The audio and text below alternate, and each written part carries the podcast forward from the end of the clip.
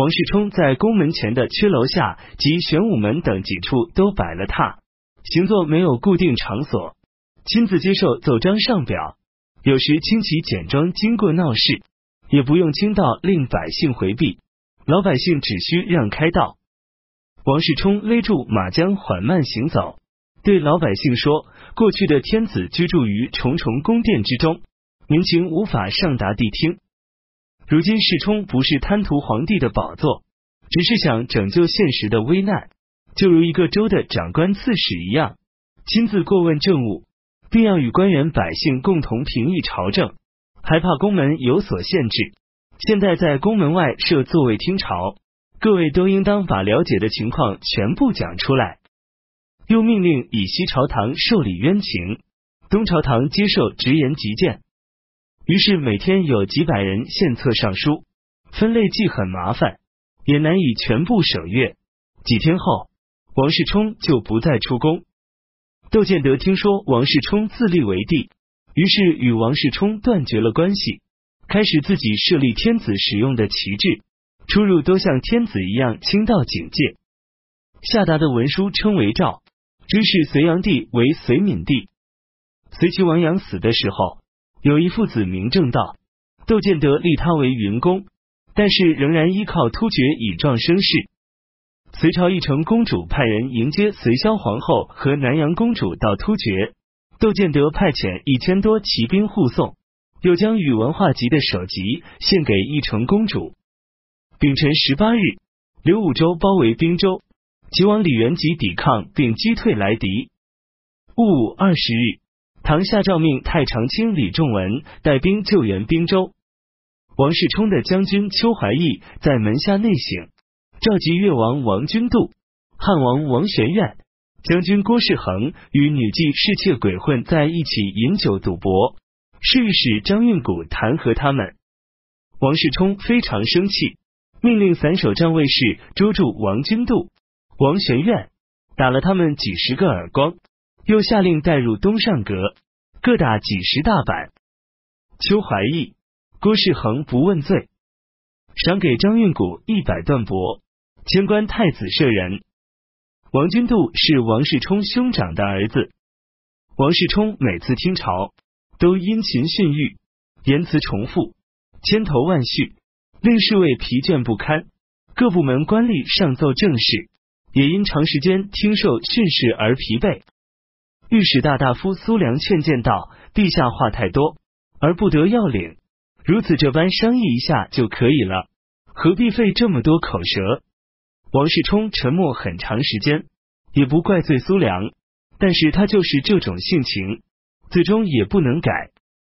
王世充几次攻打伊州，唐总管张善相拒敌，粮食吃光，还不见援军。癸亥二十五日，城池陷落，张善相尽力痛骂王世充，一直到死。唐高祖听说后，感叹道：“我对不起善相，善相却没有辜负我。”赐给张善相的儿子襄城郡公爵位。五月，王世充攻陷益州之后，又侵犯西冀州。唐派右骁卫大将军刘弘基带兵救援。李轨的将领安仁的兄长安兴贵在长安做官，上表请求去说服李轨，对他讲明祸福。高祖说：“李轨依仗军队凭借险要，连接吐谷浑、突厥。”我起兵攻打他，还怕不能取胜？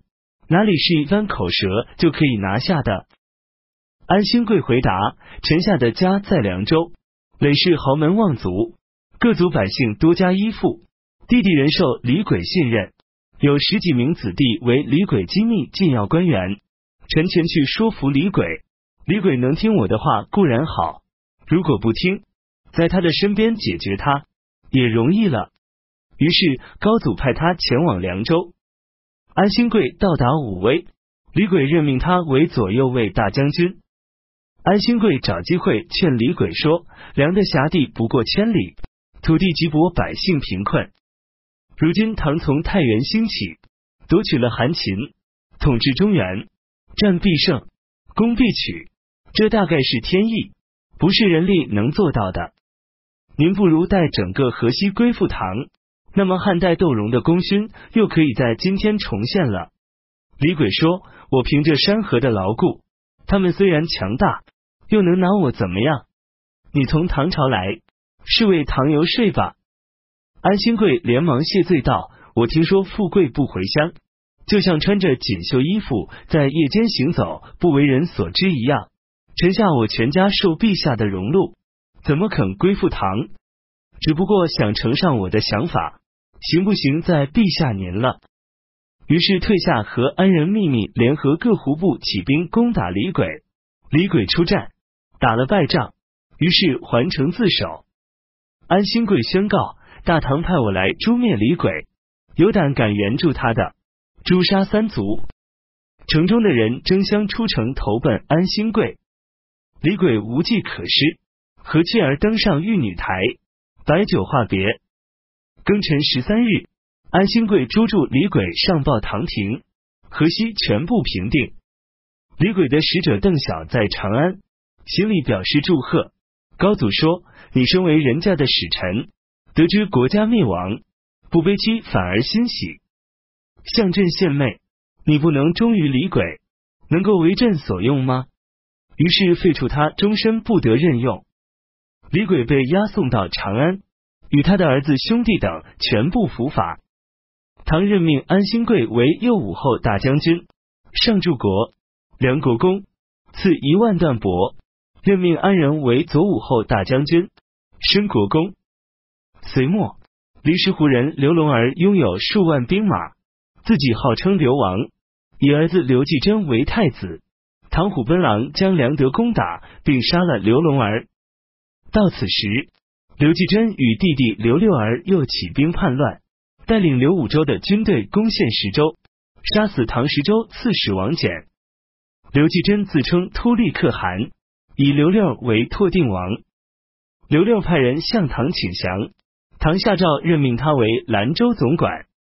壬午十五日，唐任命秦王李世民为左武后大将军、史持节、梁干等九州诸军事、凉州总管、元太尉、尚书令、雍州牧、陕东道行台等官职仍旧。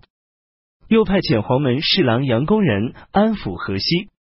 丙戌十九日，刘武周攻陷平遥。